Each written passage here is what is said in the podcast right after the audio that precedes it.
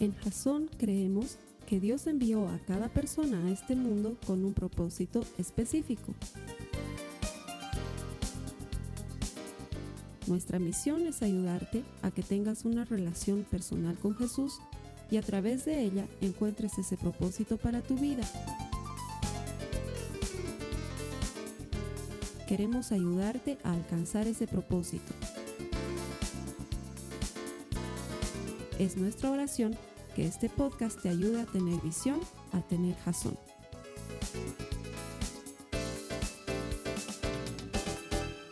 Sin lugar a dudas, en todas partes del planeta estamos viviendo una época muy fuerte. A algunos los ha golpeado en lo personal, a otros los ha golpeado en lo familiar, a otros los ha golpeado en las finanzas, a todos nos ha golpeado de alguna manera. Y lo curioso, lo increíble es que este evento sin precedentes tiene matices en todas partes del globo. Lo que tú estás viviendo lo están viviendo personas en distintos lugares del planeta en mayor o menor intensidad, pero lo están viviendo. No estás solo. Para muchos de nosotros esta época ha golpeado sobre todo nuestra confianza. Y es que es una época tan difícil, esto de vivir la pandemia y de pasar por ella, se ha vuelto tan difícil que emocionalmente muchos hemos perdido la confianza. Es por eso que este mes quiero compartir contigo sobre la vida de un personaje que nos va a ayudar a reforzar, a robustecer nuestra confianza, porque ha pasado por cosas tan similares a las nuestras y porque es tan parecido a nosotros, que estoy seguro que en sus experiencias y con lo que Dios hizo en su vida y a través de su vida, vas a poder encontrar mucho ánimo y mucha esperanza. Bienvenidos Estamos comenzando una nueva serie. Esta serie se llama Jacob. Vamos a estudiar este personaje fabuloso del Antiguo Testamento en el que estoy seguro vamos a encontrar muchas similitudes con nuestras vidas. ¿Por qué? Porque sabes que Jacob es un hombre que dependía mucho de sí mismo. Y eso hace que se parezca a muchos de nosotros. Él tenía muy encarnada la autosuficiencia en sí mismo. Era la clase de hombre trabajador, luchador, esforzado, pero que dependía mucho de sí mismo. Hasta que se encontró verdaderamente con el Señor. Yo estoy seguro que ese encuentro eh, va a significar para nosotros también un alivio y una luz de esperanza en medio de tanta dificultad. Así que bienvenido, espero que estas cuatro semanas que vamos a compartir sobre la vida de Jacob sean de mucha ayuda para ti, sean de mucho ánimo y te ayuden a robustecer tu confianza en Jesucristo. Pero antes, como siempre, te comienzo contándote una historia. Y estaba acordándome de cuando era chango, cuando era jovencito. Chango le decimos así aquí en La Paz a los muy jóvenes. A en Santa Cruz le dirían pelado, ¿no es cierto? Cuando era pelado todavía, eh, cuando era muy jovencito. En colegio yo era muy fregado, hay muchas cosas de las que me arrepiento. Una de ellas es que eh, tenía esa pésima costumbre de ponerle apodos a todo el mundo, ¿no? Y generalmente pues los apodos no son cosas bonitas. Tú le pones apodos a la gente para incomodarlos de alguna manera. No sé, por lo menos eso hacía yo. Y hay apodos incómodos, ¿no? No sé si te ha pasado que has crecido con cierto apodo y luego de un tiempo ya ese apodo no es parte de tu vida, hasta que te encuentras con alguien de muchos años antes que te conocía por ese apodo. Qué complicado y qué difícil es, porque no sé, pues te ponen apodos que son de alguna manera peyorativos, ¿no? Gordo, petizo, moco. chato, cosas por el estilo. Y wow, em, en más de una oportunidad en mi vida he tenido que pedir disculpas ya de adulto por haber dicho tonteras cuando era joven. Pero es que era parte de, no sé, mi, mi inmadura manera de ser de entonces. ¿Y qué tiene que ver con lo que vamos a hablar todo? Porque sabes que el pobre de Jacob no tenía un apodo malo, tenía un nombre malo. Jacob eh, es un vocablo hebreo que funciona muy bien para dos tipos de cosas. Suena muy parecido a talón y al mismo tiempo suena muy parecido a engañador. ¿Por qué talón? Porque Jacob nació agarrado del talón de su hermano Esaú. Entonces su papá, Isaac, no tuvo mejor idea que ponerle un nombre tan feo. Imagínate que a ti te pongan ese nombre y que todo el día te estén llamando por ese nombre. No sé, eh, engañador como que no es muy utilizado en, español, en la cotidianidad, para llamar a un engañador. ¿Qué le decimos pues a un engañador? No sé, engañador, no sé. Chanta, eh, no sé pues, haz de cuenta que te llaman el chantas. Entonces, chantas, es hora de comer. Chantas, ¿ya hiciste tu tarea? Oye, chantas, no me hagas renegar. El pobre Jacob escuchaba todo el día. Engañador, engañador, engañador. Es más, muchas veces cuando Esaú, su hermano, se queja de él, dice, con razón se llama engañador porque ya me ha engañado varias veces. Y él tenía que cargar con esa especie de estigma en su vida. Y, va a ser una constante hasta el día que se encuentre con Dios y sabes que Dios le cambia de nombre. Entonces, incluso en la historia bíblica podemos ver que Jacob fue uno antes de encontrarse con Dios y fue otro muy distinto cuando se encontró con él y le cambió el nombre. Y esto sin lugar a dudas tiene un significado. Durante estas cuatro semanas vamos a explorar la vida de Jacob porque está lleno de desafíos que se parecen a los nuestros y de dificultades que se parecen a las nuestras, porque él es muy parecido a nosotros. Es la clase de persona que tiene un problema y lo lleva a Dios, pero luego más un rato lo vuelve a recoger el problema y se hace cargo del problema él mismo. ¿Sí? ¿Te identificas con esto? ¿Te parece parecido? O eh, es la clase de personas que actúa antes de pensar en las consecuencias de aquello que está haciendo.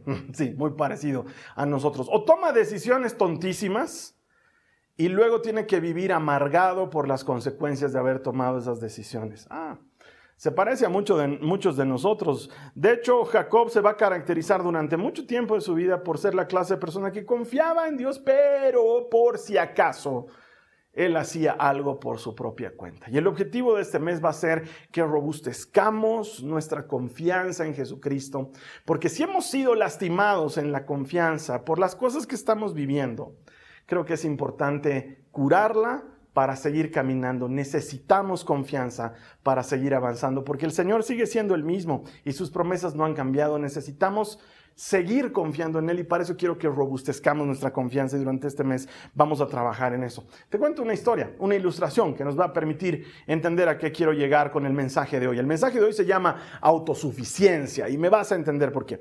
Mi hijita, que ya no está tan hijita, que ya está bastante grandota la Nicole, desde que era chiquitita, siempre ha sido medio terca. Tiene su manera particular de enfrentar las cosas. Y ya cuando era muy chiquita, siempre me decía, papá, quiero hacer lo que yo quiero hacer. Renegaba mucho porque no le dejaba, por ejemplo, enchufar cosas.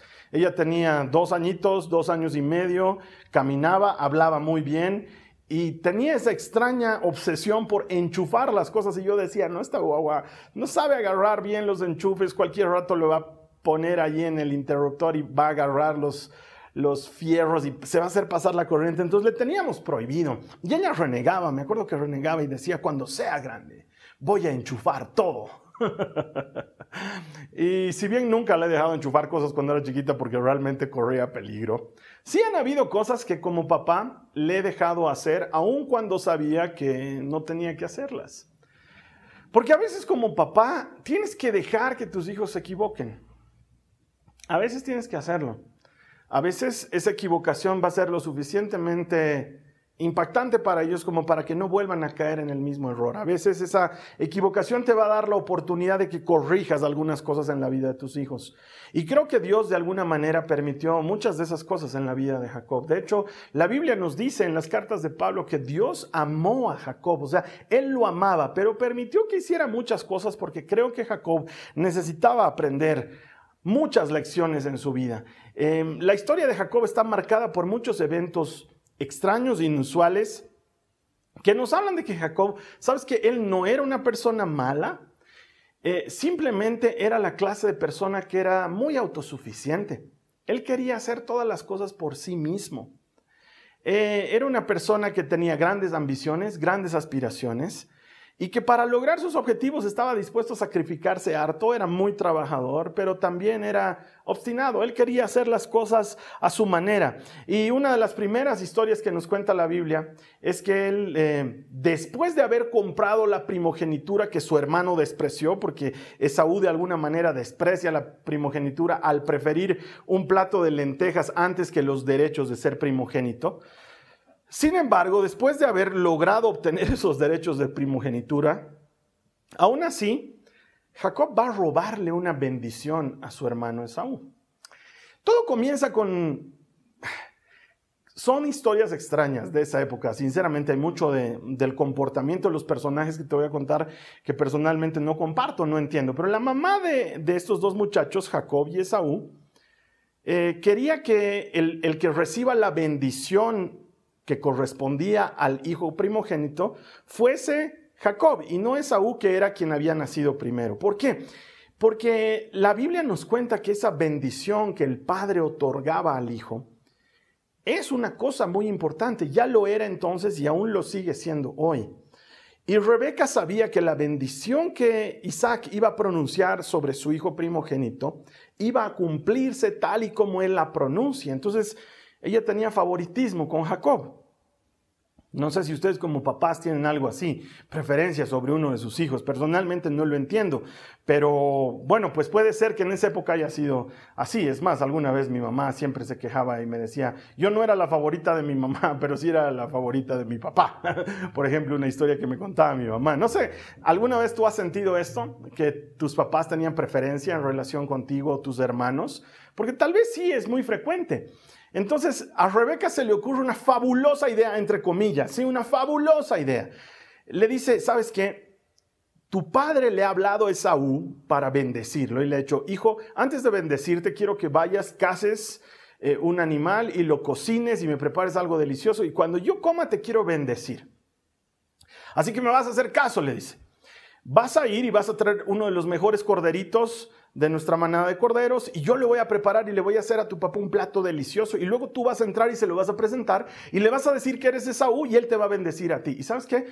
Por un momento pareciera que Jacob está en sus cabales, ¿sí? Pareciera que es una persona que quiere obrar bien porque le dice, mamá, no, eso no se hace porque sabes que se va a dar cuenta mi papá que no soy Esaú porque dice que Esaú era muy velludo, esto es, estaba cubierto de pelos como un osito de felpa y Jacob era lampiño, es decir, piel de bebé, ¿sí?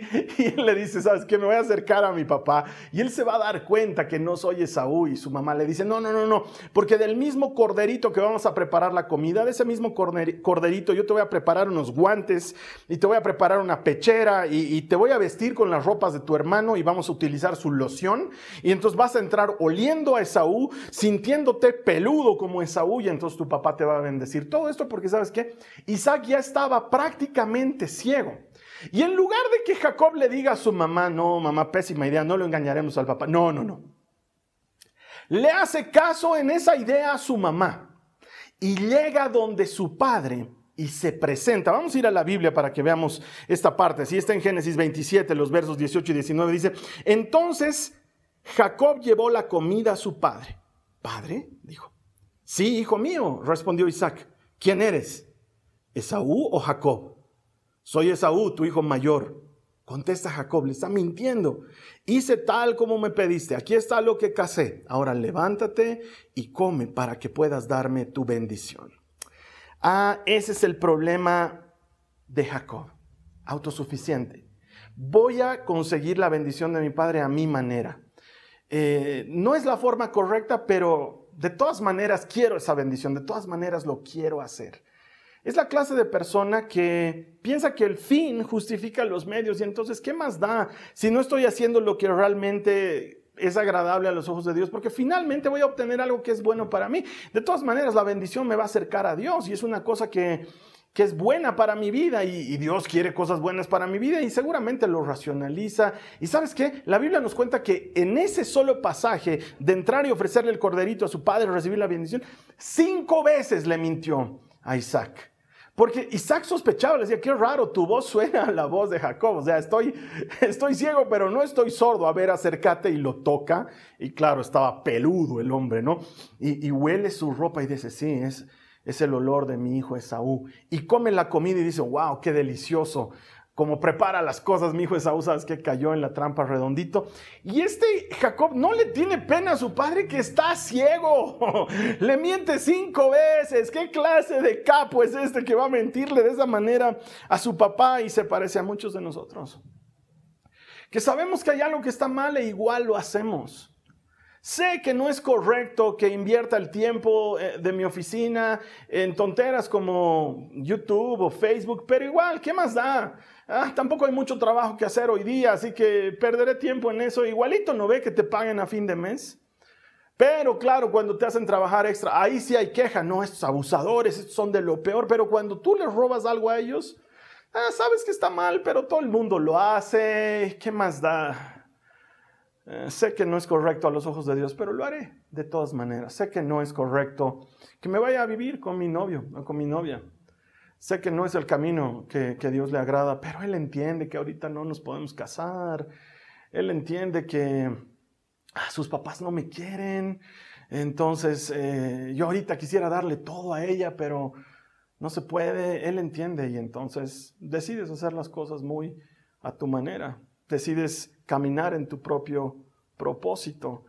Y con eso nos alejamos de Dios. ¿Sabes que Eso lo hacemos porque tenemos esas características de autosuficiencia nosotros. De hecho, me hace recuerdo una época muy fea de mi vida que ahora la utilizo como enseñanza, pero que no te la cuento con orgullo, te la cuento con vergüenza. Muchos años atrás, cuando yo salí del colegio, entré a la universidad a estudiar una carrera que se llama Ingeniería de Sistemas. ¿Y sabes qué? Todos esos años de estudiar esa carrera fue una serie de engaños y tropiezos a quien a mis papás, sobre todo a mi papá, que era quien estaba corriendo con el gasto de hacerme estudiar en una universidad cara e importante, en una época en la que él recién se estaba levantando económicamente después de haber tenido un problema serio en una sociedad anterior que él tuvo. Y, en lugar de ser yo un alumno correcto, en lugar de ser un hijo correcto, lo único que hacía era meterme en un problema tras otro. ¿Sabes qué? Yo salí de la pésima costumbre, me acostumbré a ser muy buen alumno en colegio. Y pensé que la universidad iba a ser igual de sencilla que colegio. Pensé que iba a ser suficiente con asistir a clases y tomar apuntes. Entonces nunca hacía tareas, no me fotocopiaba las prácticas, no asistía a trabajos de grupo. Y empecé a aplazarme. El primer aplazo que tuve fue terrible. En mi casa fue una cosa muy difícil de manejar. Me castigaron durante casi tres meses porque realmente estaba dando señales de no ser para nada el muchacho que había sido en colegio. Pero ¿sabes qué dije? En lugar de, que eso me haya servido de lección y en lugar de dar un paso hacia adelante en mi vida de mejoría, dije, lo voy a resolver a mi manera. Y en lugar de reconocer que estaba haciendo mal, en lugar de reconocer que estaba haciendo flojo, en lugar de reconocer que estaba invirtiendo mi tiempo en cosas que realmente no eran productivas y que no aportaban a mi carrera profesional, lo único que hacía era mentirle a mi papá y hacerle creer que las cosas estaban bien. Y en la universidad, cada que estaba a punto de aplazarme en una materia, en realidad retiraba la materia. Con esto lo que hacía en la universidad era no contármela como aplazo, pero cobrarme igual de todas maneras. Entonces mi papá seguía pagando y como no llegaban a plazos a la casa, él pensaba que todo estaba bien y lo que yo en realidad estaba haciendo era engañarle y mentirle y trataba de resolver las cosas a mi manera, pero no me funcionaban no me funcionaban, eh, cada vez tomaba más materias y cada vez me, iba peor en las materias. De hecho, en la universidad en la que yo estudiaba, em, te nombraban, te denominaban un caso especial para la universidad si tenías más de 10 aplazos en una misma materia, o perdón, más de 10 aplazos en toda tu, en toda tu carrera, más de 3 aplazos en una misma materia, o un récord de inasistencia grande. Yo era caso especial por los tres motivos. No te lo digo con orgullo, lo digo con mucha vergüenza. Y yo trataba de resolver el problema por mi cuenta, pero no lo lograba y es que la autosuficiencia nunca es el camino para resolver las cosas. Vivimos en un mundo en el que estamos entrenados a criar a nuestros hijos para que sean independientes, para que sean autónomos, pero con Dios eso no funciona. Con Dios lo que necesitamos es el camino contrario. ¿Y sabes qué? Quizás tú te sientas identificado también con Jacob porque él se ve metido en un gran problema. Como yo lo estaba en su momento, quizás tú lo estás ahora. Él se metió en un gran problema por robar la primogenitura de su hermano y la bendición que le correspondía. Y entonces su hermano Esaú se pone furioso. Él llega luego con un corderito igual preparado para que su padre lo coma. Su padre estaba llenito, llenito. Y entonces entra Esaú y le dice, papá, te traje una comida deliciosa. El papá palidece y le dice, ¿qué? ¿Cómo si yo ya he comido, ya he bendecido a alguien? ¿Quién eres tú? Soy Esaú. Tú, no, tú ya veniste. No, ha debido ser Jacob. Y se arma todo un gran problema. El resultado es que se enteran que obviamente Jacob los había engañado. Y Esaú arde en ira y decide, lo voy a matar a mi hermano. Mi papá ya está viejito. Voy a esperar que mi papá se muera para que no sufra. Y en cuanto mi papá se muera, se muere también el Jacob este por haberme engañado de esta manera. ¿Y sabes qué? Ahí entra Jacob una vez más con su autosuficiencia, pensando que él puede resolver las cosas a su manera. Lo peor es que tenía la pésima ayuda en este caso de su mamá. Mira lo que dice Génesis en el capítulo 28, en el verso 5, dice, Así que Isaac despidió a Jacob y él se fue a Padamaram a quedarse con su tío Labán, hermano de su madre, hijo de Betuel el arameo. ¿Qué nos está contando aquí la Biblia? Que resulta ser que Rebeca nuevamente tiene una brillante idea, lo llama Jacob y le dice, uy, sabes que tu hermano se ha enojado y te quiere matar, así que mejor escapa de la casa, andate a vivir con mi hermano y que te quedes ahí y que él te proteja, porque si te quedas aquí, tu hermano te va a matar. O sea, gracias mamá, te he hecho caso, me has metido en el relio y ahora te voy a seguir haciendo caso. Y sabes que sí, le hacen caso. Yo creo que Jacob tenía mamitis. Ah, por cierto, una de las quejas más frecuentes de la esposa promedio en un año 2021. Mi esposo tiene mamitis. ¿Qué quiere decir eso? Dos cosas, esencialmente. Número uno, la mamá del esposo se mete mucho. Número dos, el esposo hace al que no se da cuenta y le hace caso en todo a su mamita. Eso no debería suceder, sobre todo como un consejo para los casados. Si ya estás casado, eh, está bien honrar a tu madre hasta el día de tu muerte, pero otra cosa es permitir que tu mamá intervenga en las cosas de familia y de matrimonio y que tú le hagas caso. Y aunque me estoy yendo del tema, valía la pena mencionarlo porque este Jacob aquí tiene mamitis, le hace caso a su mamá y antes de que su hermano se entere, se despacha, ¿no? Se manda a jalar, se escapa. Lo que siempre me llamó la atención es que no veo a Isaac diciéndole, tramposo, me has engañado, no, lo bendice. La bendición que le dio antes la vuelve a repetir y le dice, hijo, el Señor está contigo y que Dios te bendiga y lo bendice para que escape. Y Jacob, este que sufría de mamitis, ya teniendo la bendición de Dios, igual huye. Es algo que yo no entiendo. Sabes que Dios te va a bendecir. Acabas de recibir eso que tanto estabas anhelando, lo querías para tu vida, la protección, la compañía, la presencia de Dios, pero por si acaso me iré nomás a la casa de mi tío Labán. Mm.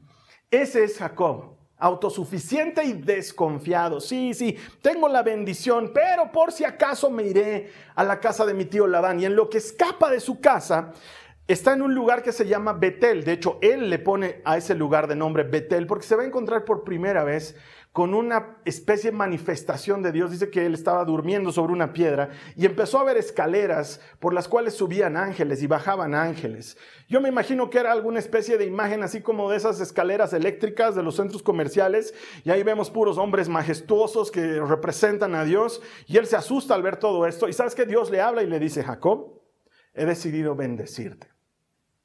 Curiosamente no le llama la atención, no le dice por qué has hecho esto o el otro, le dice he decidido bendecirte.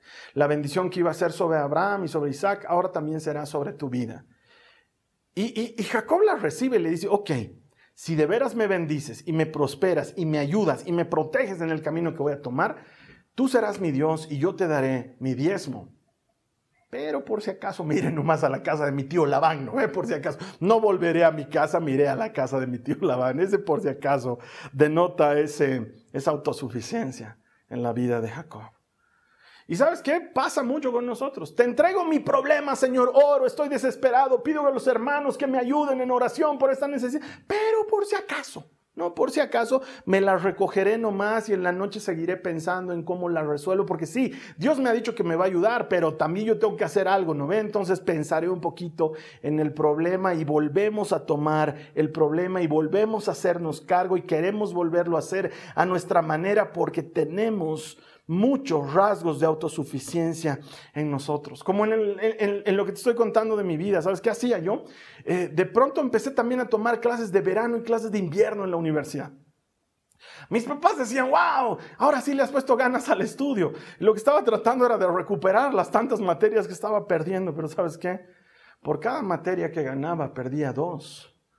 Lo que una carrera que debía haberme tomado cinco años en terminarla me tomó diez años.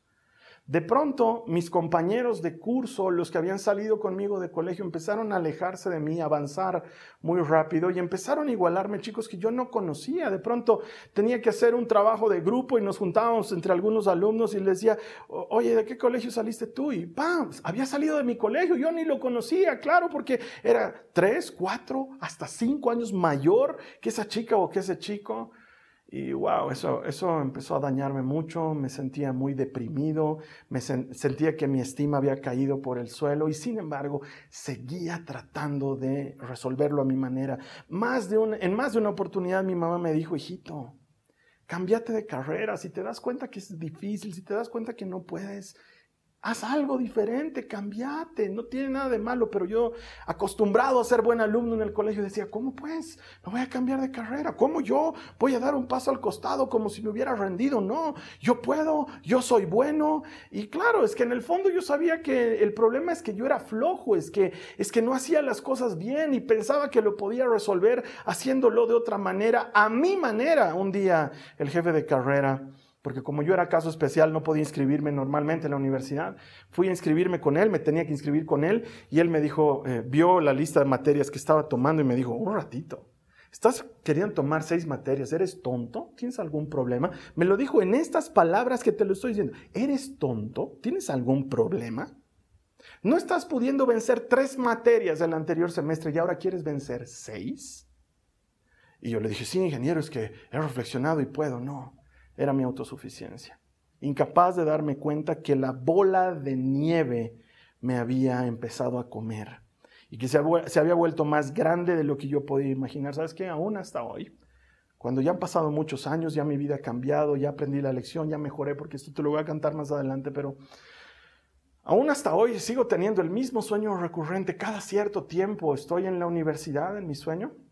Es la misma aula, llego tarde, y miro por la ventana de la puerta y veo que mis compañeros están dando examen.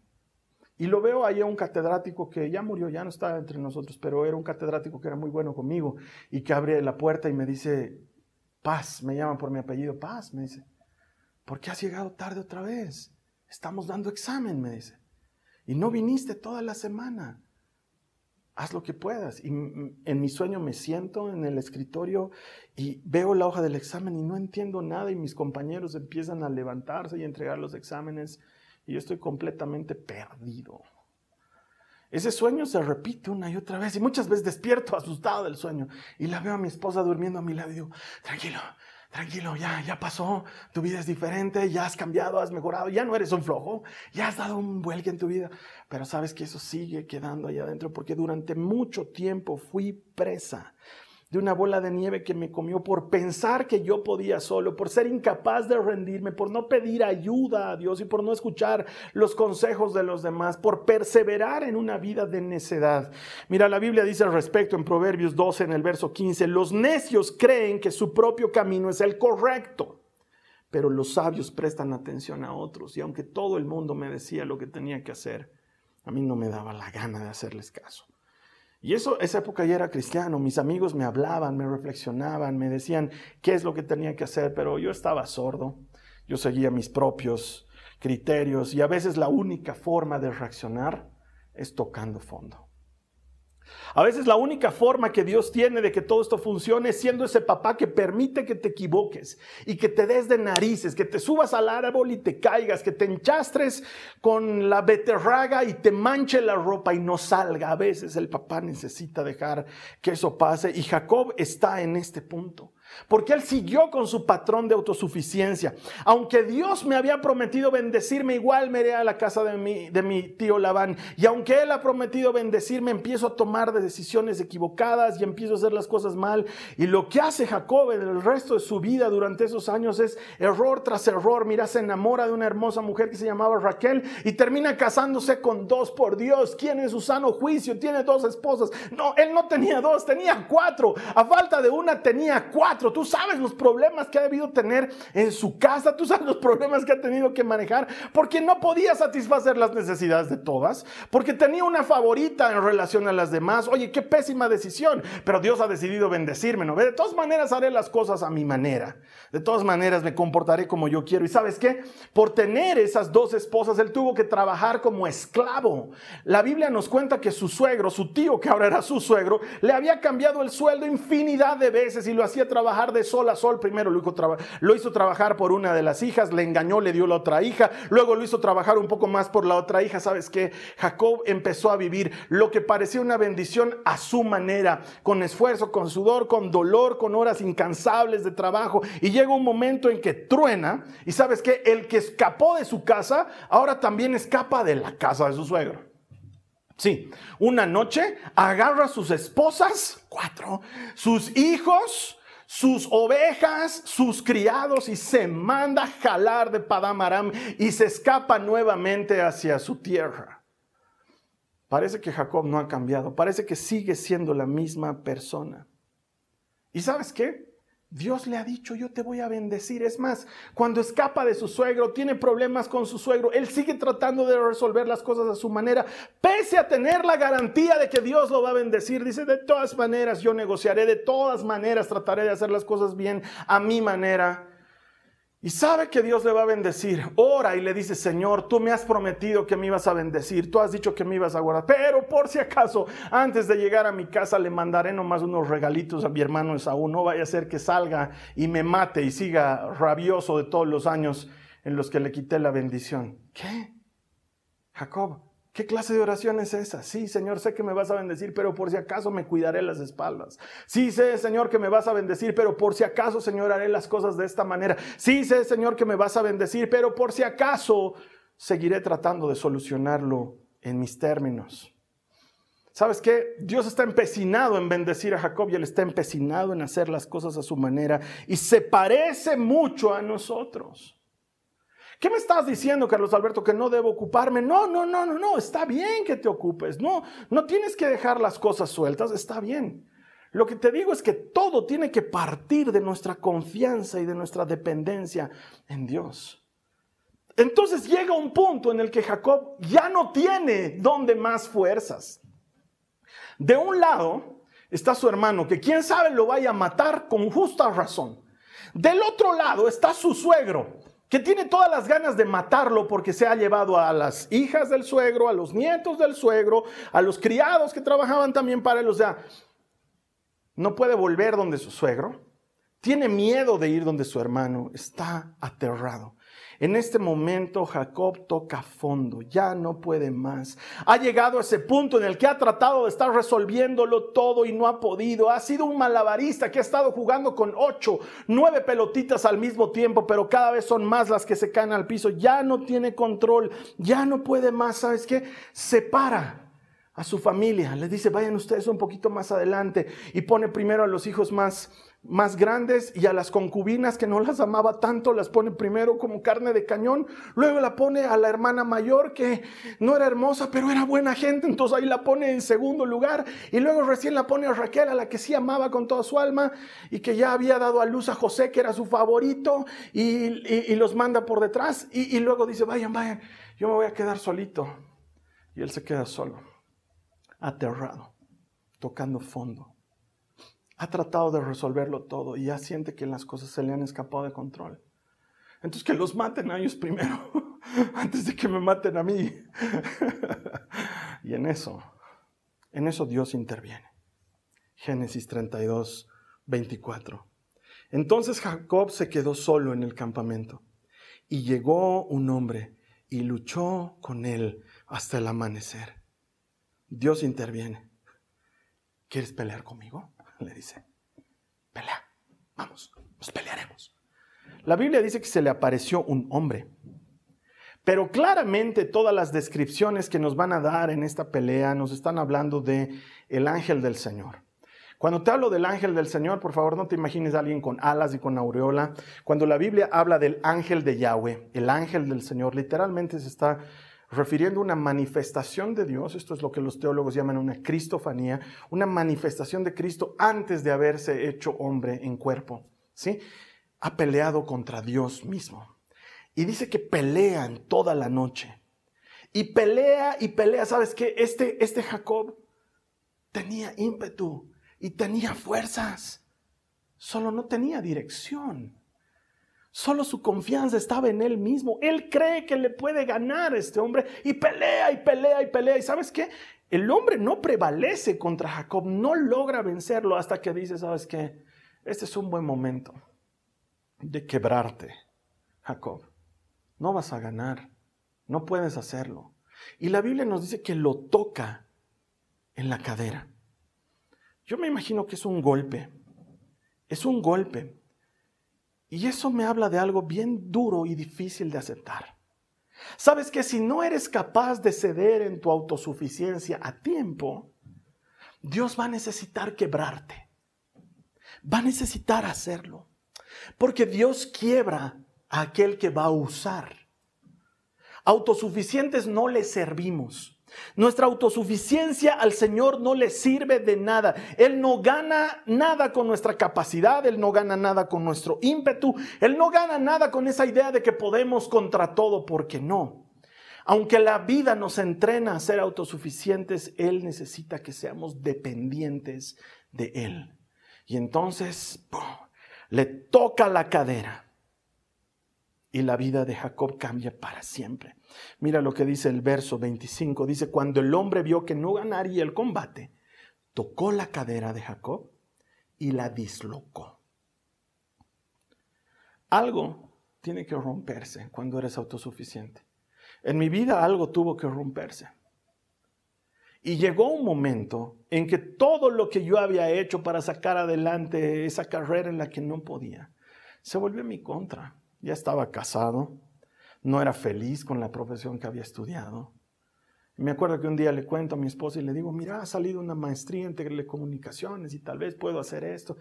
Y la Carly me mira y me dice, no puedo creer, Carlos Alberto, ¿en serio quieres hacer una especialidad en tu desgracia? A mí me sonó a, wow, ¿qué me estás diciendo? Y me dijo, eres, no eres feliz. No eres feliz con lo que has estudiado, no eres feliz en tu trabajo, no eres bueno, no lo haces bien, Carlos Alberto, alguien te lo tiene que decir y quieres especializarte en eso, mira, me dijo. Y creo que es el mejor consejo que recibí en mi vida. Me quebró, pero fue bueno. Me dijo, estamos recién casados, no pensamos tener hijos por, por un tiempo todavía. Los dos somos independientes económicamente. Comenzá de cero otra vez. ¡Wow! ¿En serio tengo que comenzar de cero? Nunca me olvido esa mañana hablando con Dios a solas y diciéndole, Señor, he fallado. Durante años he tratado de sacar adelante esto sin éxito a mi manera. Ya no quiero hacerlo a mi manera. Me he dado cuenta que no puedo hacerlo solo, que necesito tu ayuda. Me he dado cuenta que he sido necio a los consejos de otros. Ahora tengo que hacer caso. ¿Y sabes qué? Dios quiebra al que va a usar. Y esa vez me quebró. Y me gustaría decirte que fue la única. Dios me ha quebrado muchas veces, probablemente porque ha habido mucho de autosuficiencia en mí. Porque si no cambias a tiempo tu autosuficiencia, Dios la cambiará y muchas veces lo hará por un quiebre. El ángel del Señor toca a Jacob y le disloca la cadera. Y con eso la pelea termina. No lo mata. Conversan. Jacob le dice, por favor, dime tu nombre. Y él le dice, ¿para qué quieres saber mi nombre? Aquí el único nombre que importa es el tuyo. Ya no te vas a llamar Jacob, le dice. Te vas a llamar Israel. Porque has luchado con Dios. Pareciera que lo que le está diciendo es, has luchado con Dios ahorita, pero no. Llevas años de años de años, Jacob, luchando con Dios. Quiero bendecirte. Quiero cumplir lo que tu padre dijo para ti. Quiero hacer cosas maravillosas por tu vida. Por favor, déjame hacerlo. Deja de confiar en ti. Deja de confiar en tu capacidad. Deja de pensar que son tus estudios o tu nombre familiar o el dinero que has acumulado. Deja de pensar que es eso y reconoce que me necesitas. A mí, ¡pum! Te doy en la cadera, Jacob. Eso te va a recordar que desde hoy en adelante ya no no eres Jacob, desde en adelante eres Israel. ¿Por qué? Porque toda tu vida has peleado con Dios. Llegó la hora de rendirse, Jacob. Llegó la hora de rendirse porque si te quiero usar, te tengo que quebrar. La autosuficiencia no le sirve al Señor para nada. Y entonces ahí, Génesis 32, versos 30 y 31, dice Jacob, llamó a aquel lugar Peniel que significa rostro de Dios, porque dijo, he visto a Dios cara a cara y sin embargo conservo la vida. Presta atención a este verso, dice, el sol salía cuando Jacob dejó Peniel y se fue cojeando debido a su cadera dislocada. No fue Dios el que se rindió en la pelea. Dios tuvo que hacer algo para que Jacob se rindiera. Llevaba toda su vida peleando. Llevaba toda su vida esforzándose a su manera y tratando de resolver las cosas a su manera. Pero a partir de ahora, cada que se tenía que levantar tenía que buscar su bastón para caminar. Cada que tenía que levantarse pedía, pásenme mi bastón. Nunca más sería el mismo. Un recordatorio permanente de que ahora necesitaba un bastón de apoyo, un bastón de ayuda. Jacob había quedado cojo para siempre. Pero en su cojera descubrió lo que necesitaba para caminar de verdad. A veces tenemos que tocar fondo. Y es que hasta que no hemos tocado fondo, no reconocemos que tenemos necesidad de un Salvador. Necesitamos aprender a confiar que su plan es mejor que nuestro plan, que sus métodos son mejores que nuestros métodos y que su propósito siempre se cumple. Mi hermano, mi hermana, yo no sé en qué punto de la vida estás ahora, pero te digo, si tú eres un autosuficiente como yo lo he sido en tantas épocas de mi vida, no esperes a que Dios tenga que quebrarte. Quizás este es el mensaje que te está diciendo, oh, no esperes a que Dios te quiebre, porque luego tienes que andar con una muleta de por vida, pero sabes que también puedo decirte que es una buena muleta. Que cuando Dios te quiebra, hasta eso pasa por el filtro de su amor. Que la dificultad por la que estás pasando, el dolor que estás viviendo, él no te lo ha mandado, pero Él lo puede estar permitiendo como un quiebre en tu cadera. Para que a partir de ahora dejes de confiar en tu poder, en tu capacidad, en tu experiencia, en tu nombre, en tu dinero, en tus estudios y empieces a confiar en Jesucristo. Necesitamos volver con nuestra confianza a Él. A partir de entonces Jacob entendió que él necesitaba a Dios para caminar, para decidir y para resolver sus problemas. Creo que va a ser un mes bonito, ¿no? Vamos a hablar de cómo lograr esas cosas en nuestra vida.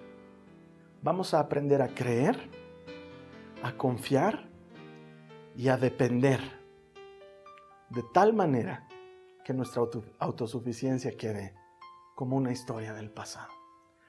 Te invito a que oremos en este momento. Vamos a entregarle al Señor esa autosuficiencia y vamos a decirle, Señor, ya no quiero hacerlo a mi manera. ¿Me dejas ayudarte? Vamos a decirle a Jesús, eh, en serio. Hay gente que dice, sí, voy a orar, Carlos Alberto, otro rato. No, no seas autosuficiente. Hazlo ahora. Oremos juntos. Cierra tus ojos. Dile al Señor conmigo, Señor, me rindo ante ti. Reconozco que he estado haciendo las cosas a mi manera. De alguna manera yo soy Israel. He estado peleando contigo mucho tiempo. Hoy me rindo. Díselo. Hoy me rindo. Señor, necesito que mi confianza sane, porque muchas cosas me han lastimado en mi confianza y me han llevado a pensar que yo tengo que resolverlo todo. Hoy reconozco que no puedo y que necesito tu ayuda. Ven y ayúdame. Ayúdame, Señor. A partir de ahora quiero caminar contigo. Sé tú mi bastón para que yo pueda dar pasos seguros hacia adelante. Gracias, Señor Jesús. Amén. Y si tú nunca has recibido a Jesucristo como tu Salvador, creo que un mensaje como este es perfecto para decir, Señor, dejo atrás mi vida de confiar en mí y te acepto como mi Señor y mi Salvador. Si nunca lo has hecho, oye, vamos, quiero ayudarte. Es una oración bien sencilla.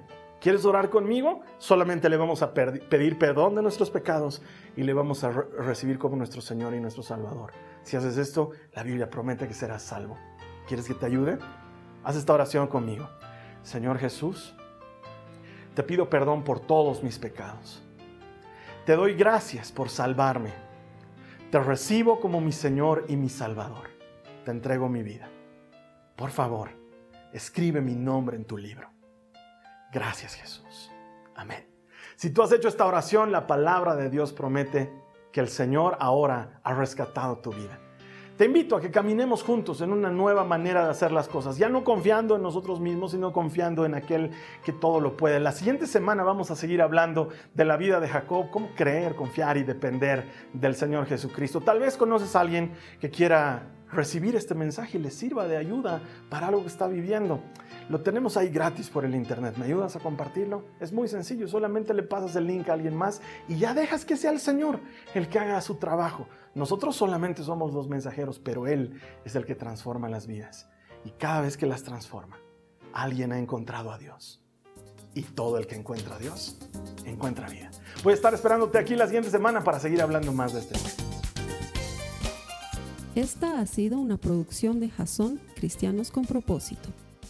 Para mayor información sobre nuestra iglesia o sobre el propósito de Dios para tu vida, visita nuestro sitio web www.jason.info. Allí encontrarás muchos recursos para animarte en tu relación con Dios, enseñanzas, nuestro blog, prédicas y mucho más.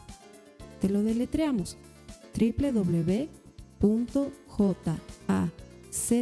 www.jazon.info. También puedes visitarnos en nuestro sitio en Facebook www.facebook.com barra Que Dios te bendiga abundantemente. Muchas gracias.